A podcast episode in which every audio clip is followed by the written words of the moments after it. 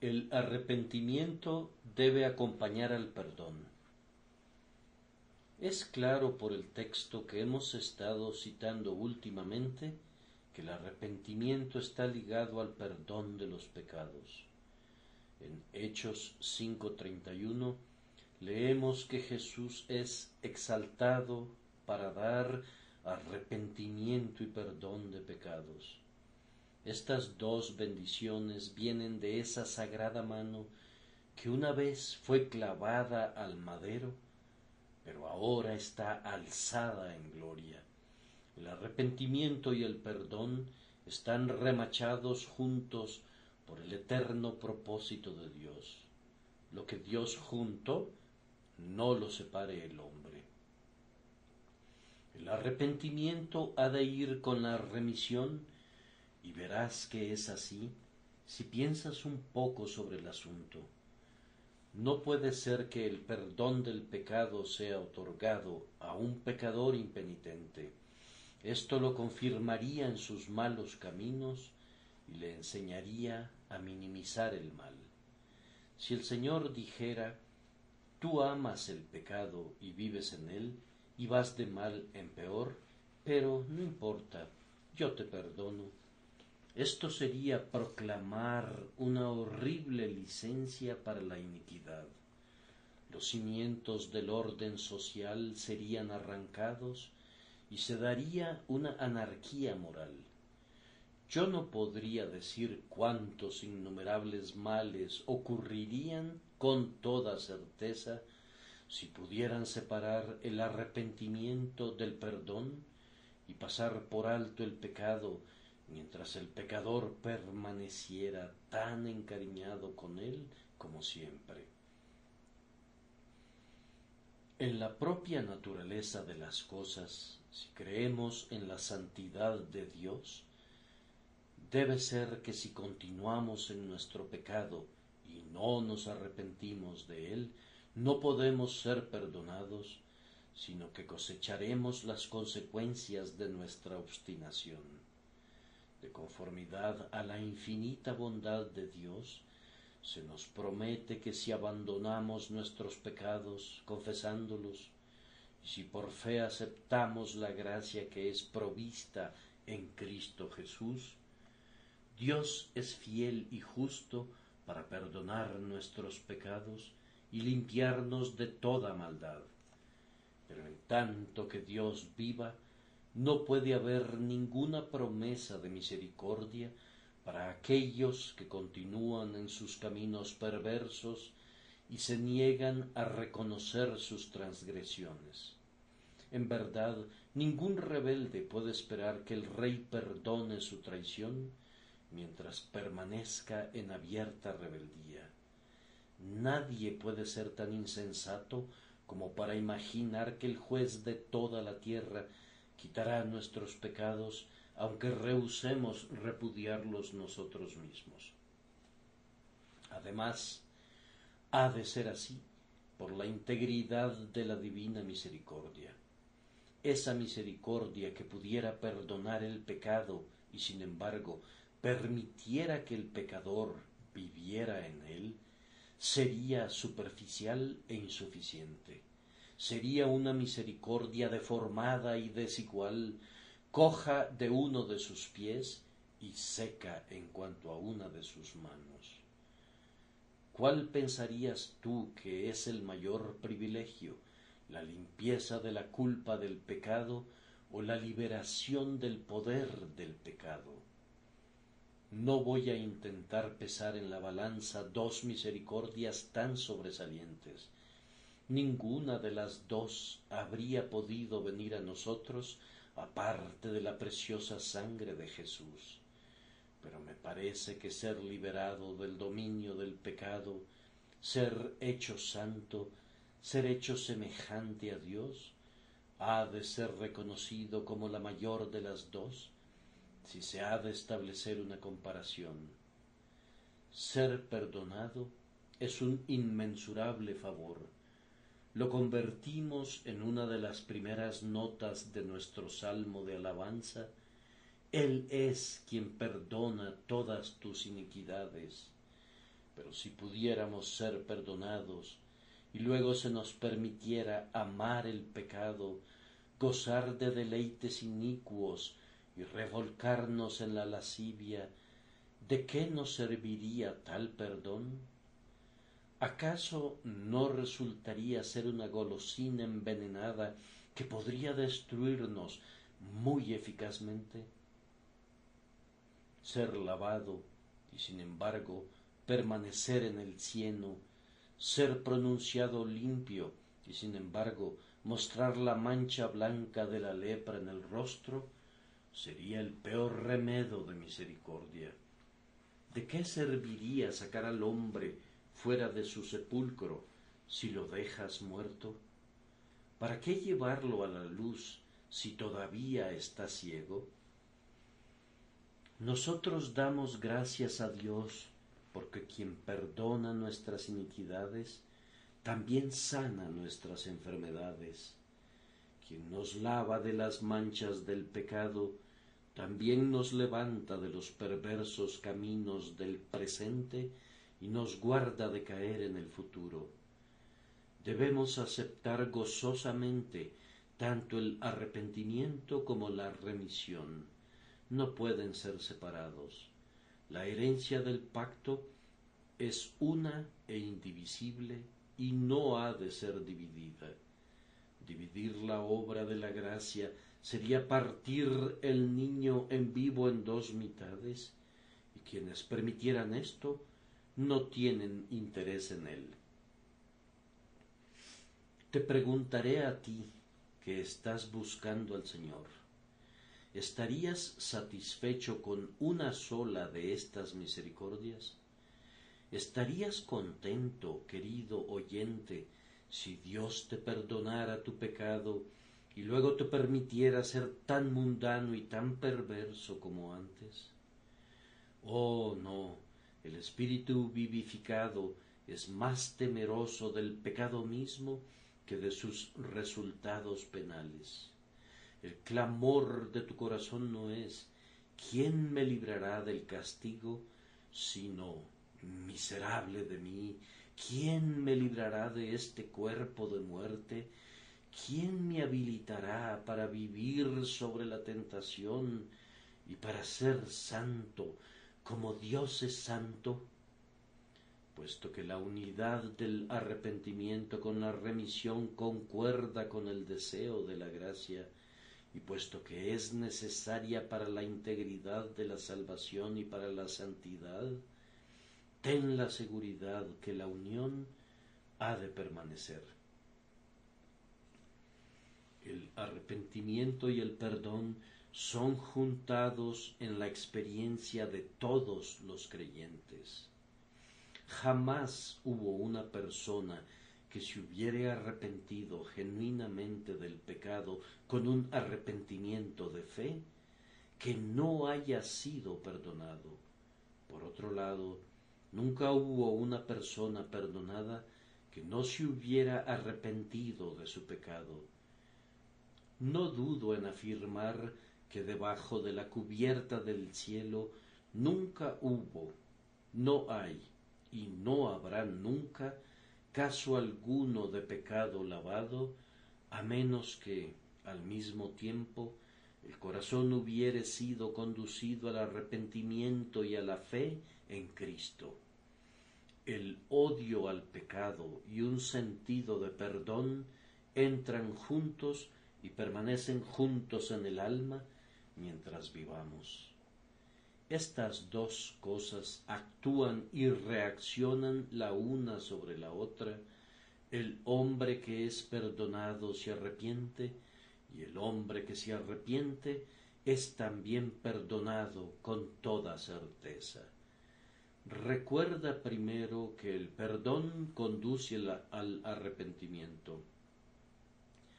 Cantamos con las palabras de Hart, la ley y los terrores sólo endurecen todo el tiempo que operan solos, pero un sentido del perdón comprado con sangre pronto disuelve un corazón de piedra. Cuando estamos seguros de que hemos sido perdonados, entonces aborrecemos la iniquidad.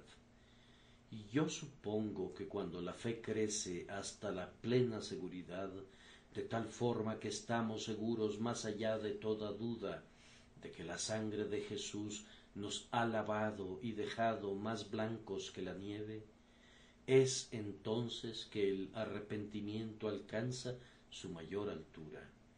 El arrepentimiento crece conforme crece la fe. No te equivoques al respecto.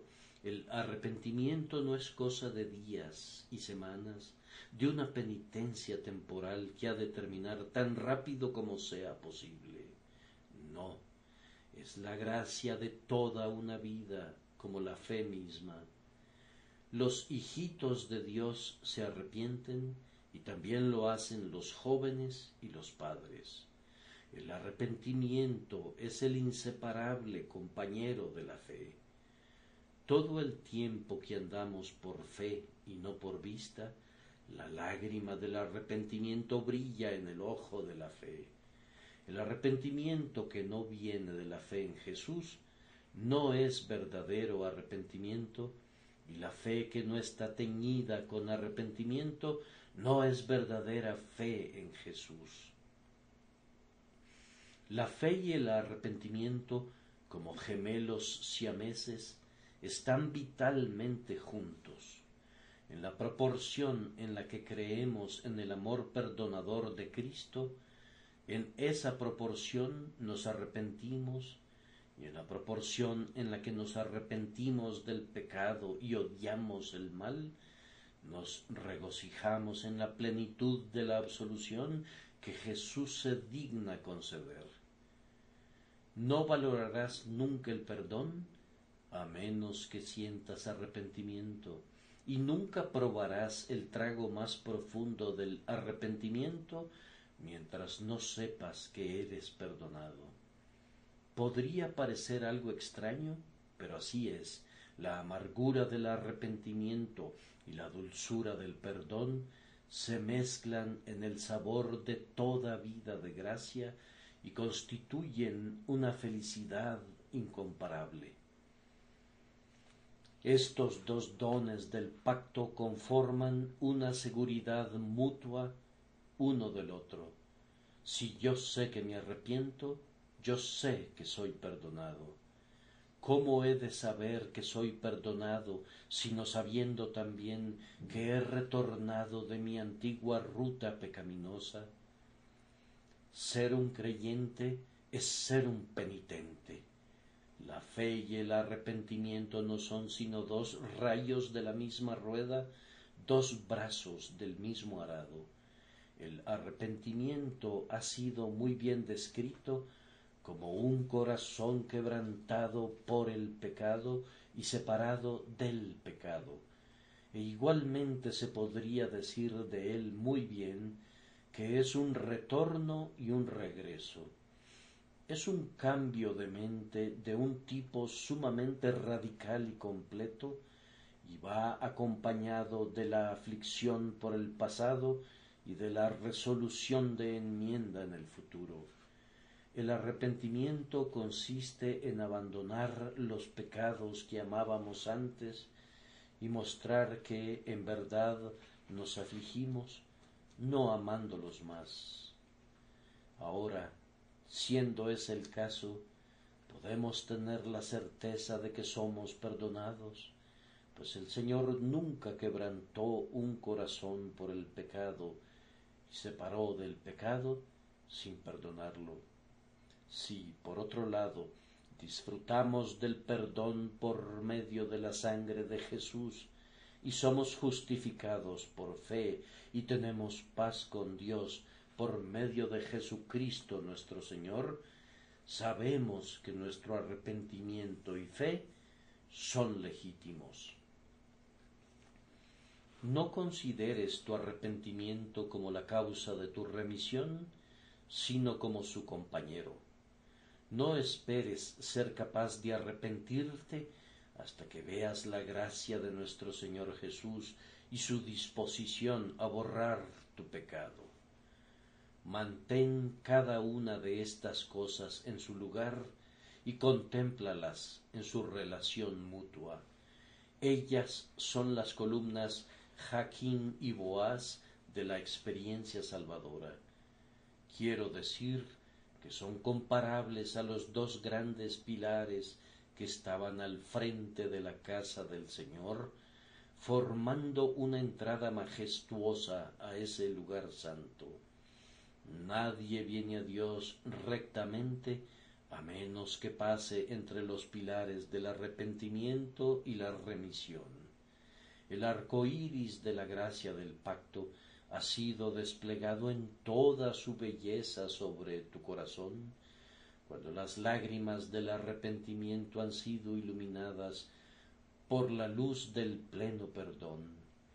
El arrepentimiento del pecado y la fe en el perdón divino son el hilo y la textura del tejido de la conversión real. Por estas señales conoces a un verdadero israelita. Pero regresemos al texto de la escritura sobre el que estamos meditando. Tanto el perdón como el arrepentimiento brotan de la misma fuente y son otorgados por el mismo Salvador. El Señor Jesús en su gloria concede ambos a las mismas personas. No podrías encontrar la remisión ni el arrepentimiento en ninguna otra parte.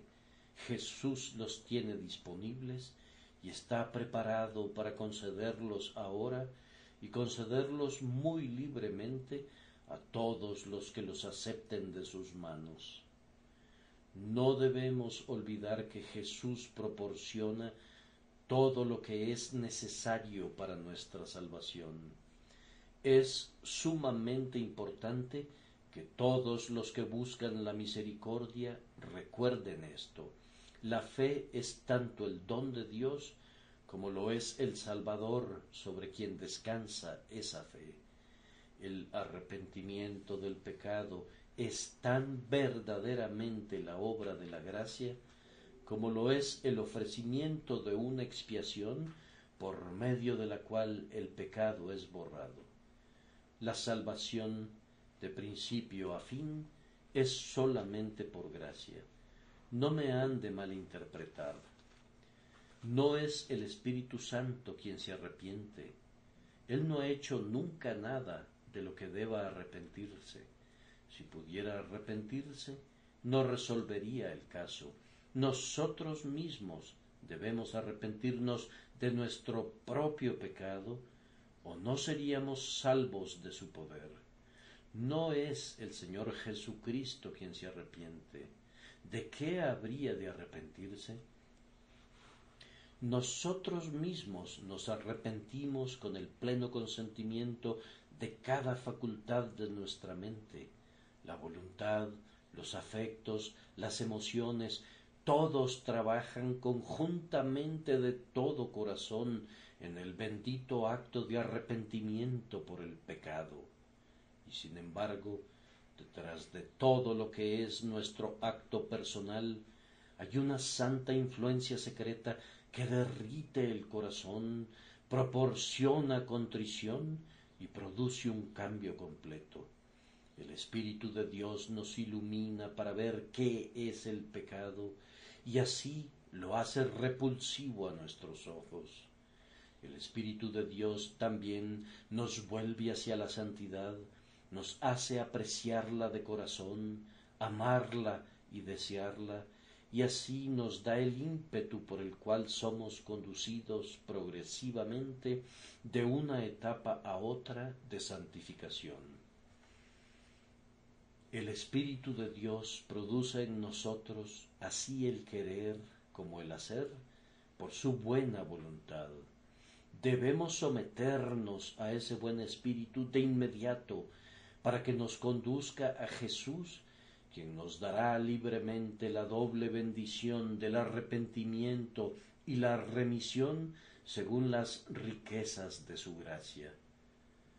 Por gracia sois salvos. Gracias por su atención. Y si te gusta esto, suscríbete y considera darle me gusta a mi página de Facebook y únete a mi grupo Jesús Responde las Oración. Que Dios bendiga tu día. Hola, somos Mark y Pearl Lambert y somos los ministros de Jesús Responde las Oraciones. Si le gusta este ministerio, por favor ayúdenos a apoyarlo. El enlace para donar se encuentra en la descripción a continuación. Gracias y Dios te bendiga.